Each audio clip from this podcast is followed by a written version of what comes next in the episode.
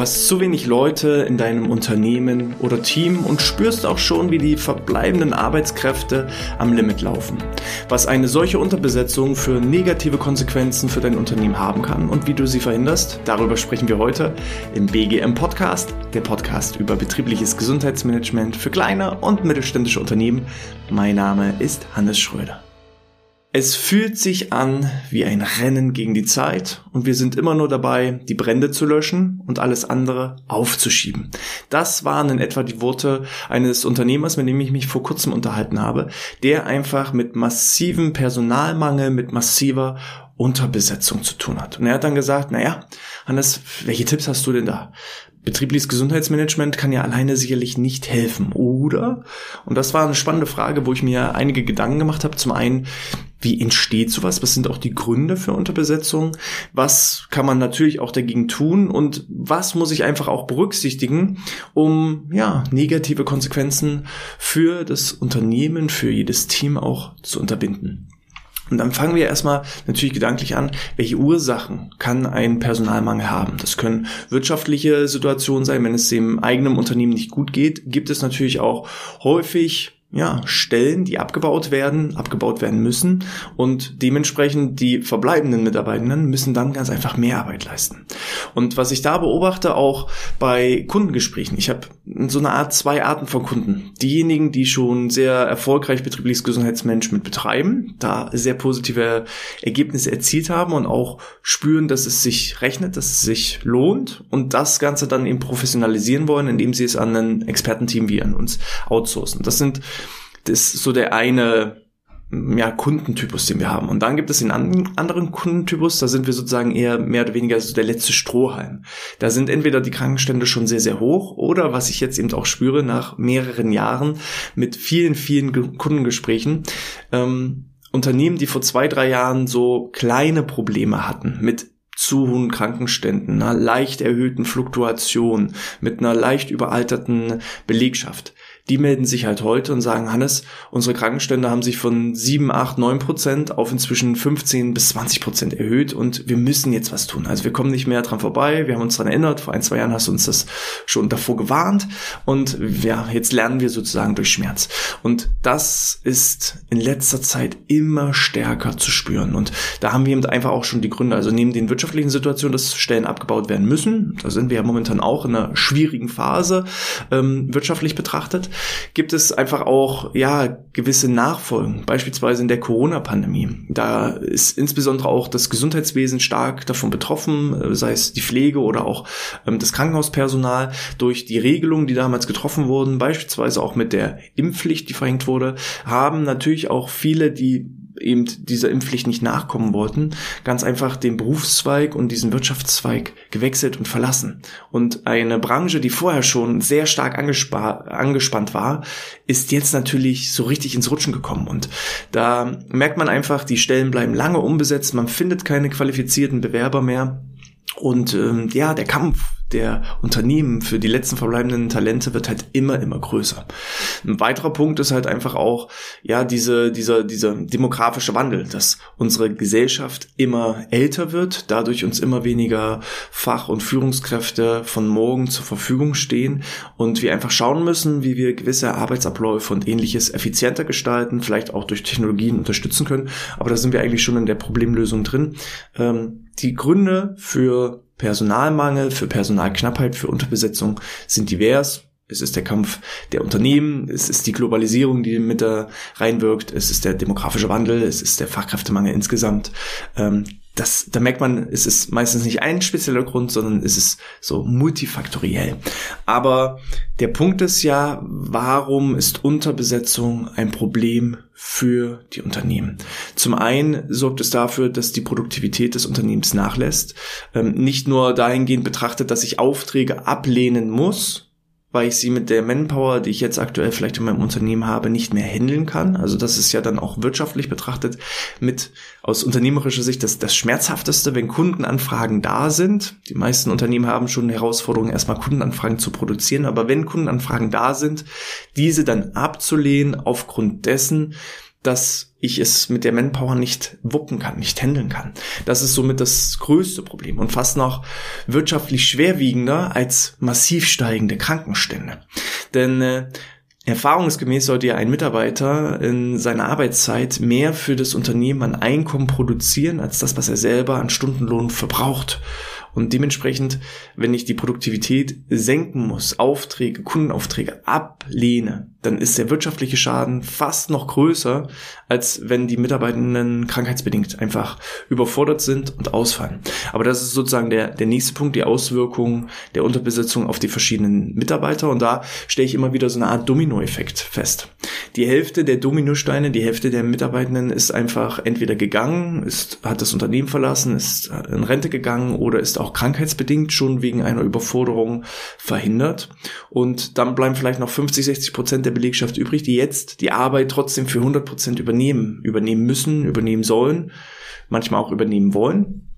Und äh, das führt halt früher oder später dazu, dass die Dominosteine einfach weiter umfallen. Und dann passiert es eben sehr, sehr schnell, dass sich so ein Krankenstand von 10% auf 20% bis äh, das Extremste, was ich bisher gehört habe, bis zu 50% entwickelt hat. Und dann ist das Unternehmen schon gar nicht mehr leistungsfähig, arbeitsfähig. Die äh, Auswirkungen haben natürlich auch wirtschaftliche Konsequenzen. Wenn ich dann zum Beispiel im Rahmen der Arbeitnehmerüberlassung sehr, sehr, sehr teure Arbeitskräfte einkaufen muss, um überhaupt meinen Pflichten als Auftragnehmer vielleicht auch nachzukommen, dann kann es passieren, dass ich mit jedem Auftrag, äh, den ich erledige, sogar ins Minus wirtschafte, aber einfach diese Aufträge annehmen muss, ab, ab, ab, abarbeiten muss, weil ich mich dazu äh, vertraglich dazu verpflichtet habe und äh, vielleicht auch die Strafen, die irgendwo äh, gemeinsam da getroffen wurden, wenn man eben seinen Verpflichtungen nicht nachkommt, sogar noch höher sind als ja die die wirtschaftlichen Schäden dann an sich und das ist natürlich dann auch ähm, die ja, die, die wirtschaftliche Vollkatastrophe.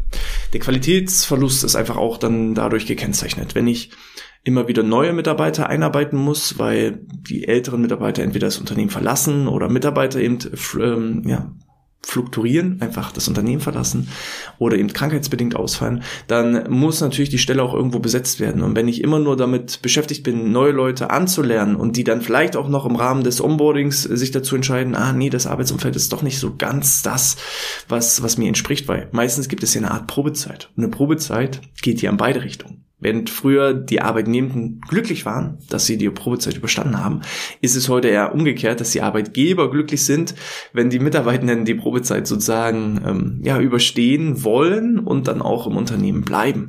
Also auch das hat sich ja in der letzten Zeit einfach gedreht und das führt einfach zu Qualitätsverlust. Das führt zu Wissensverlusten und äh, die sinkende Qualität ist dann auch langfristig ein Problem in der Kundenbeziehung, im Kundenservice. Wenn der Kundenservice schlecht wird, dann äh, verliere ich Kunden und es wird auch immer schwieriger, neue Kunden zu gewinnen. Und da seht ihr, es entsteht dann so eine Negativspirale. Und das ist immer so auch das, was ich im Rahmen des betrieblichen Gesundheitsmanagements beschreibe und auch gerade so für die Unternehmen beschreibe, die so am Scheideweg sind, wo der Krankenstand nicht optimal ist, wo ich aber noch sehr gut präventiv handeln kann und eingreifen kann und das Ganze ins Positive drehe, während eben manche ja eigentlich einfach schon, ja, das sind zu viele Löcher im Bug und dann dementsprechend geht das Schiff unter ähm, es gibt entweder die Positivspirale oder es gibt die Negativspirale. Die Positivspirale ist für mich, ich steigere meine Arbeitgeberattraktivität, ich ziehe dadurch die letzten verbleibenden Fachkräfte einfach an mich ran, an das Unternehmen ran, so ein Interesse entsteht und ich baue mir eher eine Art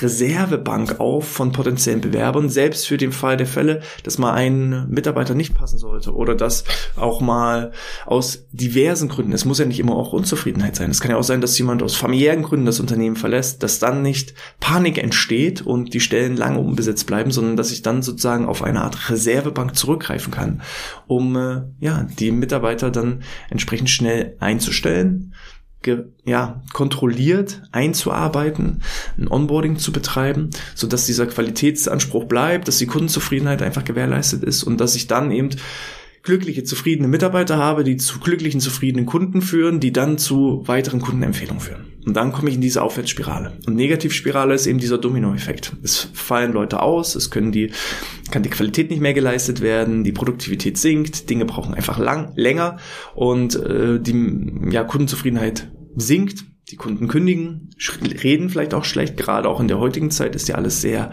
gläsern und transparent ähm, durch Bewertungssysteme und dergleichen. Es war vielleicht früher dahingehend auch noch einfacher.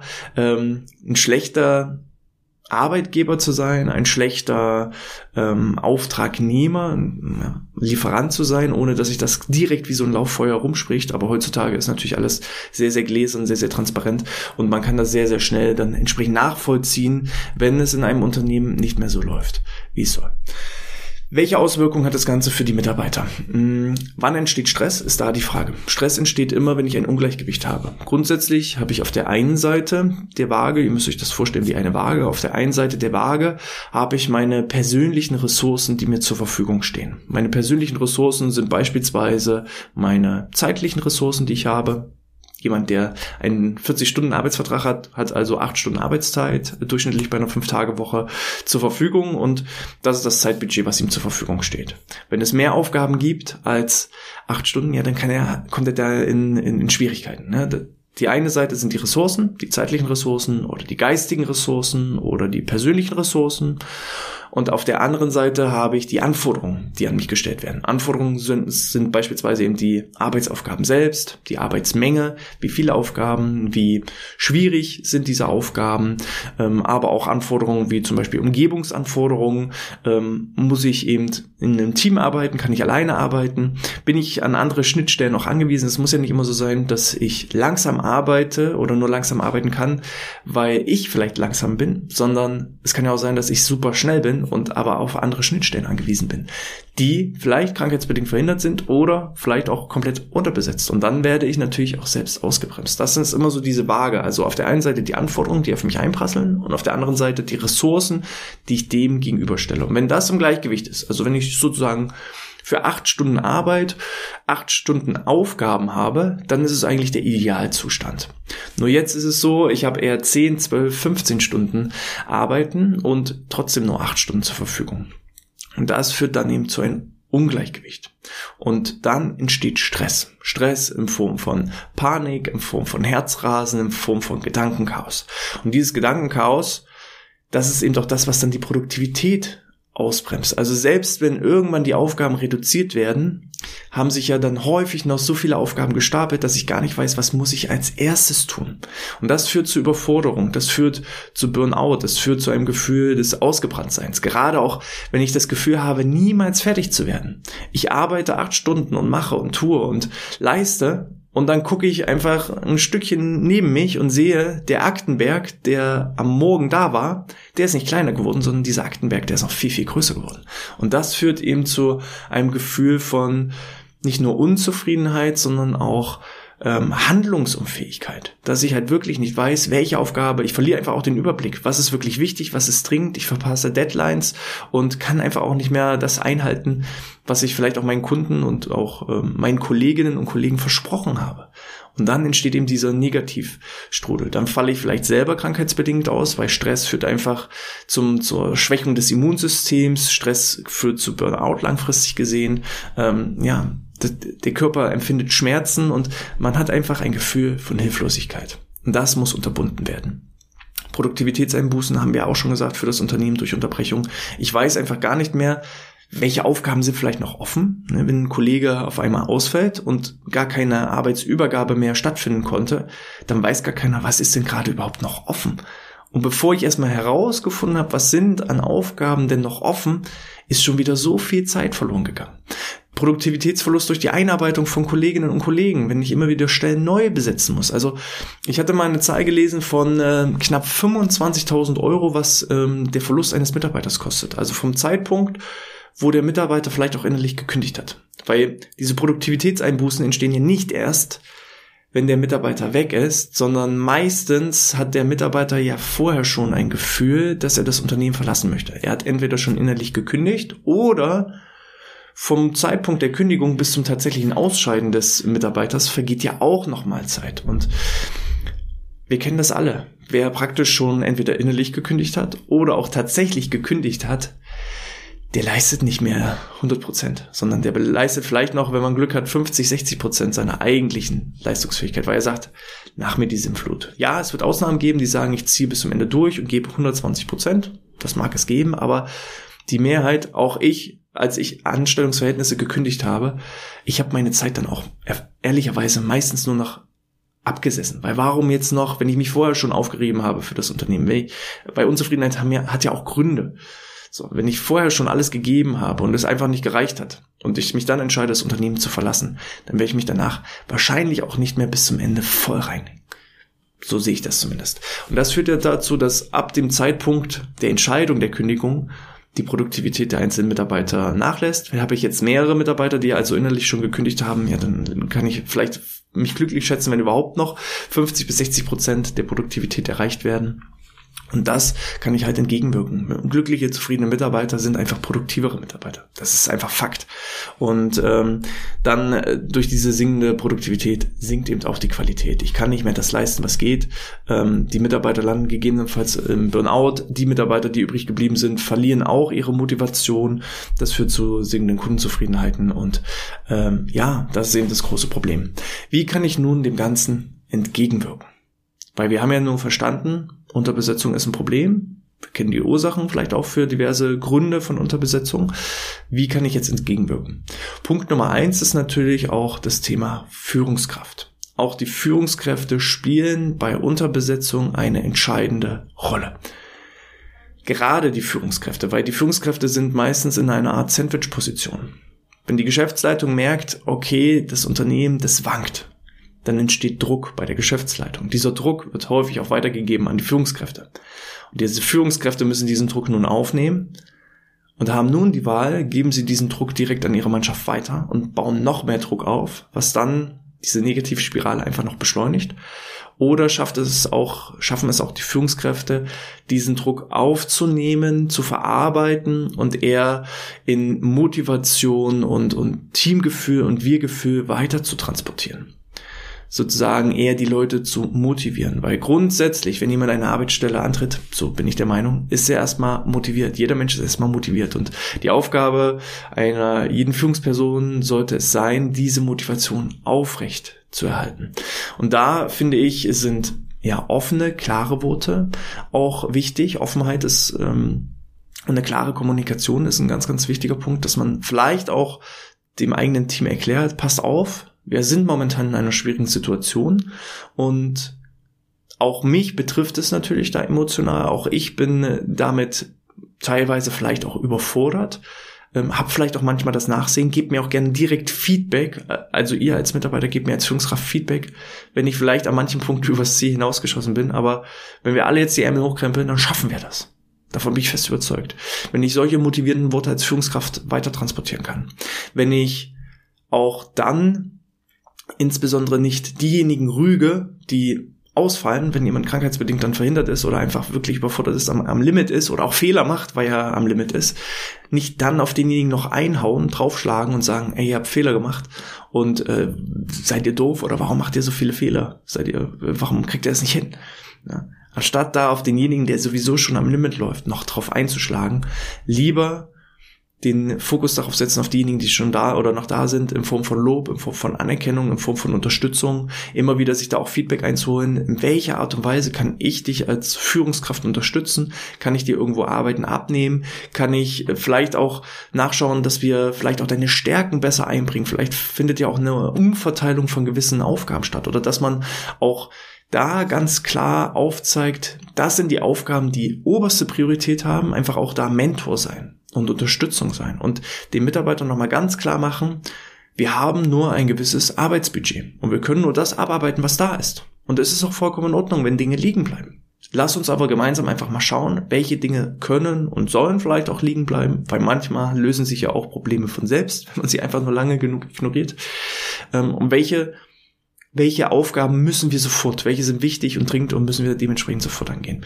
Alleine da auch schon eine Führung, jemand, der sozusagen den Fixstern vorgibt, äh, vorgibt, dass man da einfach sagt, ähm, man übernimmt da auch Verantwortung als Führungskraft. Das ist eine der wichtigsten Punkte.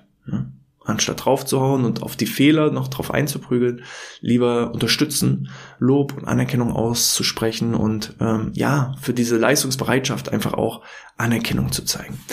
Das führt dann hoffentlich natürlich auch wieder zu einer Motivation der Mitarbeiter.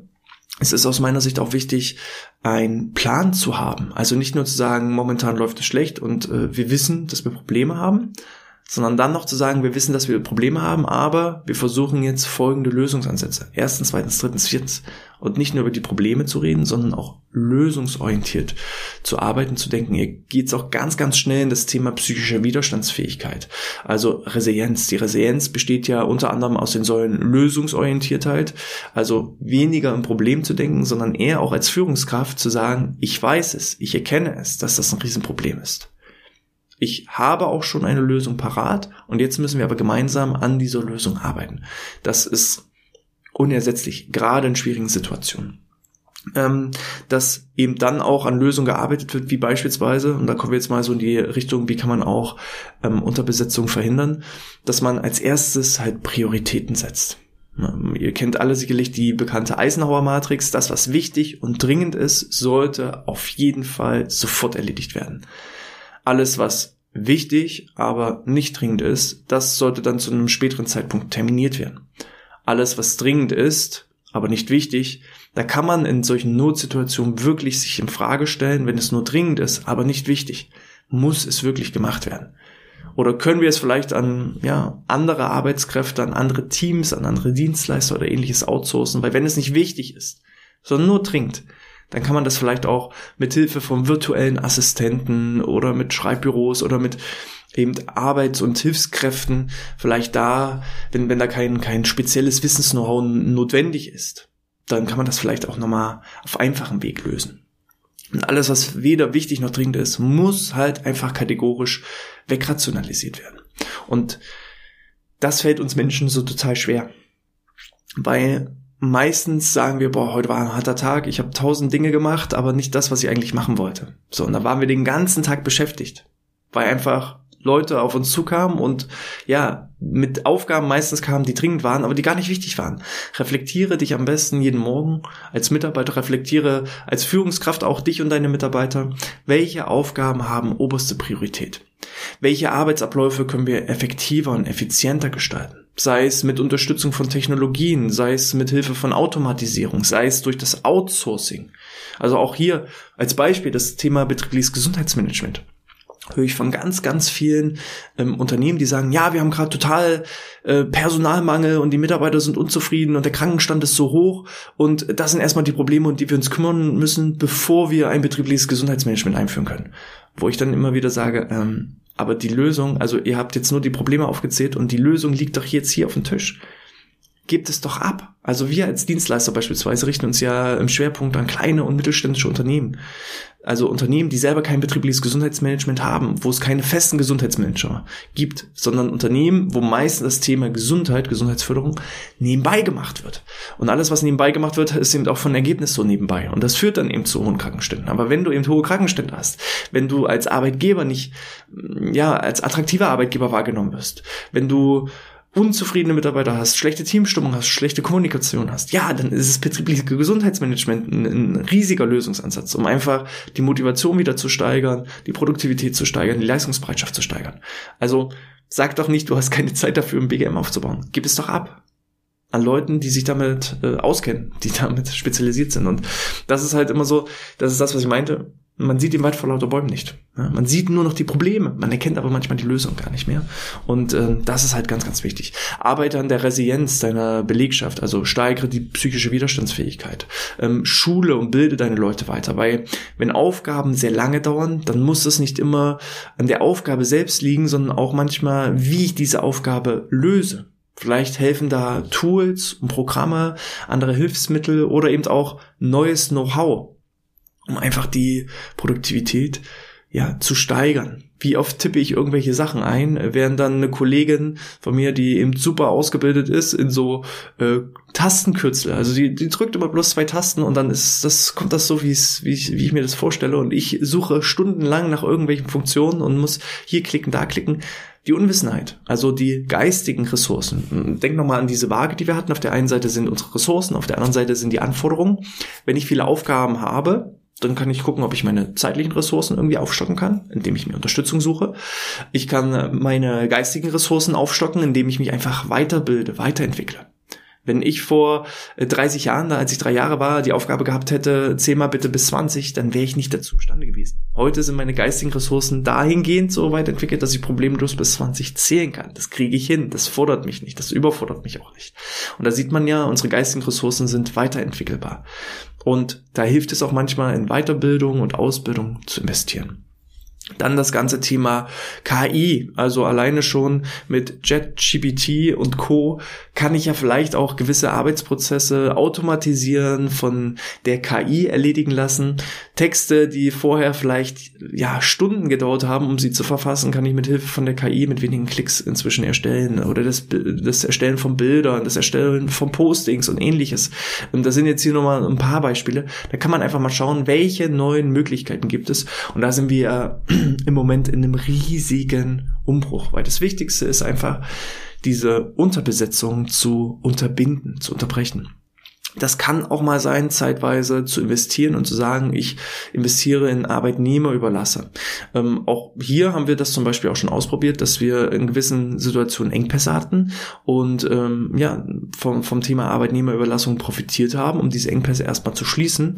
Und dann, nachdem derjenige einige Wochen bei uns dann tätig war, war er sozusagen schon angelernt, ongeboardet und dann kann man natürlich auch da eine fähige Arbeitskraft nicht nur austesten, sondern im besten Fall sogar noch direkt dann gleich übernehmen und einstellen. Auch da gibt es Möglichkeiten und vielleicht ist ja auch das eine Möglichkeit im Rahmen des Recruitings entsprechend diese Lücken zu schließen. Wenn der Personalmangel ganz einfach begründet auch ist aufgrund von ich habe keine fähigen Mitarbeitende mehr, dann ist Recruiting deine Hauptaufgabe. Versuche eine gute Arbeitgebermarke aufzubauen. Kommuniziere nach außen, dass du ein guter Arbeitgeber bist.